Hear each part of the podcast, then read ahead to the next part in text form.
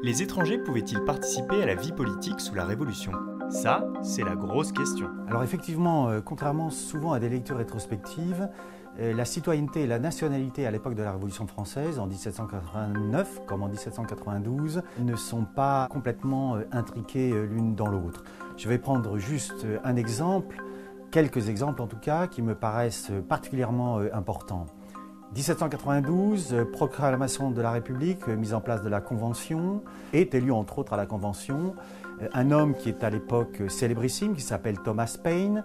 qui a été sujet de sa gracieuse majesté, britannique par conséquent, qui ensuite a pris fait et cause pour les révolutionnaires et les insurgés américains et qui est devenu citoyen américain, et qui, lorsque la Révolution française éclate, vient en France. Il n'est pas français, il n'a pas la nationalité française, il ne parle pas un traître mot de français et pourtant il est élu euh, à la Convention nationale.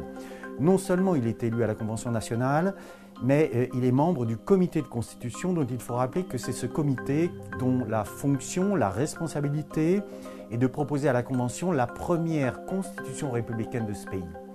Et il l'élabore effectivement avec un autre élu, très célèbre à l'époque et encore aujourd'hui assez connu pour un certain nombre de ses prises de position, qui est euh, Condorcet. Et donc Condorcet et Thomas Paine, qui encore une fois n'a pas la nationalité française, vont élaborer le premier projet de constitution républicaine de ce pays qui va être présenté à la Convention et qui va être rejeté. Ceci pour souligner que pour les révolutionnaires,